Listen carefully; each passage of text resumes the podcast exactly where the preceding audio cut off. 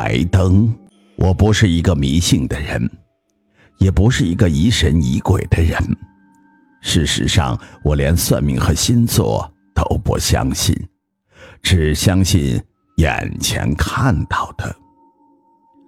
可这件事情发生以后，我却始终不敢相信，那真的是巧合吗？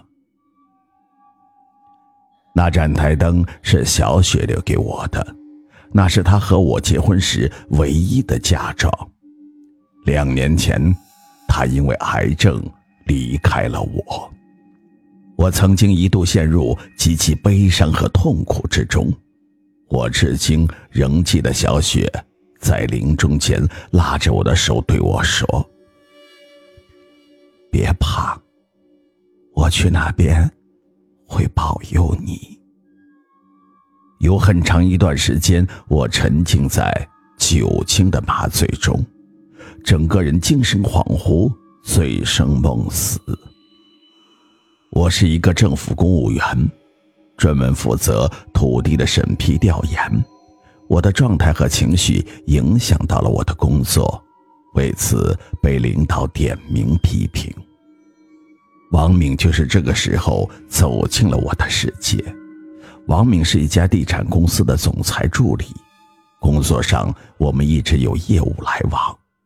我承认，她很漂亮，可我从没有对她有过非分之想。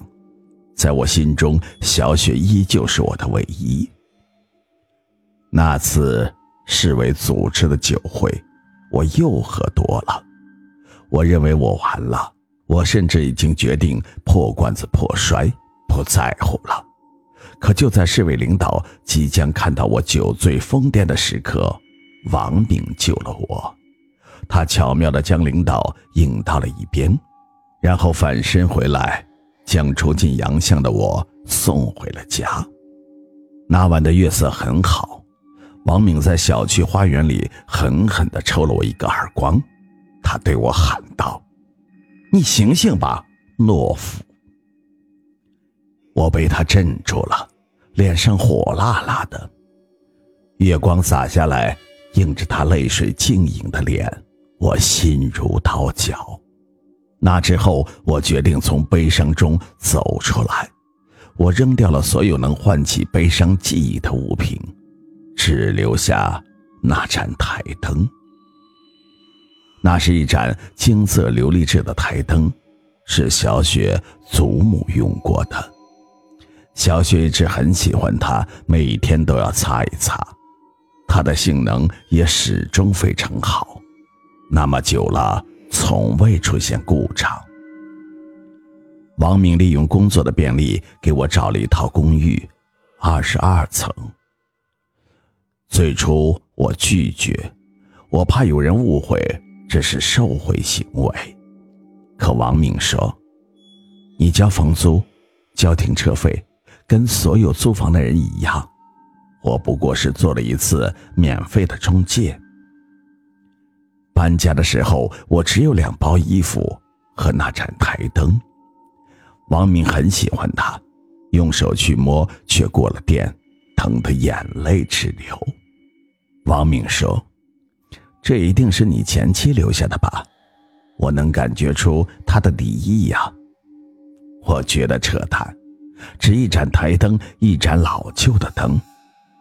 王敏要扔掉它，我想了很久，还是没有舍得。我知道，我还是不能完全放下心中的小雪。我承认我是孤独的，思想的悲苦无处诉说。内心堆积着伤痛后留下的寂寞。王明陪着我一起逛街、看电影，或者坐在二十二层的落地窗前，在那盏橘黄色的台灯下喝咖啡、听音乐。我的伤痛在他的安抚下慢慢的愈合。那段时间，我快乐且温暖着。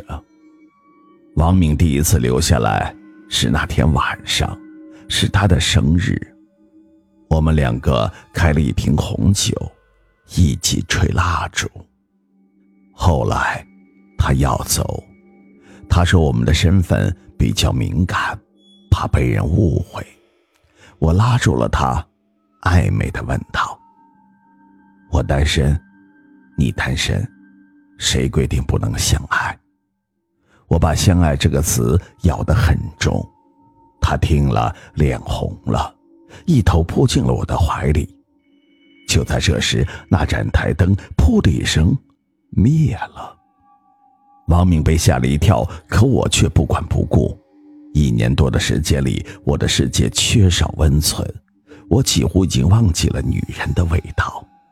王敏犹豫了一下，就重新投入到激情中。由于搬家不久，那台灯是房间里唯一的光源。我和王明在黑暗中缠绵了一晚，然后相拥而睡。第二天我清晨醒来，我发现那台灯竟然又亮了。我和王明的感情很快升温，可让人常常意外的是，只要我和王明有一点亲热的行为。台灯就会熄灭。等我们分开，它又会自己亮起来。王明恨透了这盏灯，他说：“哼，他肯定被你前妻附体了。”我知道他是开玩笑，但还是找来装修工人，一口气在墙壁的天棚上装了五盏灯。那晚，我把所有的灯都打开。然后坐在家里等王明回来，可我再也没有等到他。半夜的时候，一个检察院的朋友给我打电话，他问道：“哎，你和王明到底啥关系？”我问他：“怎么了？”他说：“王明出事了。”我做梦也没有想到。我不是王敏唯一的男人。事实让我吃惊，除了我，王敏还有两个男人，一个是税务局的科长，一个是质检总局的处长。处长因为受贿被双规，于是咬出了一长串包括王敏以及王敏的老板。可让我意外的是，王敏说他接近我。其实是为了工程审批的需要。他说他在我家里安装了针孔探头，想拍下我和他在床上的录像。可惜很不巧，由于台灯故障，他只拍到了一片漆黑。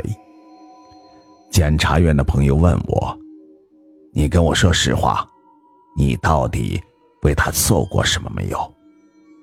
我说：“没有。”朋友骂了一句“傻瓜”，就挂断了电话。我转回身看着写字台上那盏悠悠泛黄的台灯，心里一瞬间五味翻滚。小雪说：“别怕，我去那边会保佑你。”我想，这是我能想象出来的唯一解释。那之后。那盏台灯再也没有出现过故障，它在我的房间里一直亮着，光线昏黄，悠悠神秘。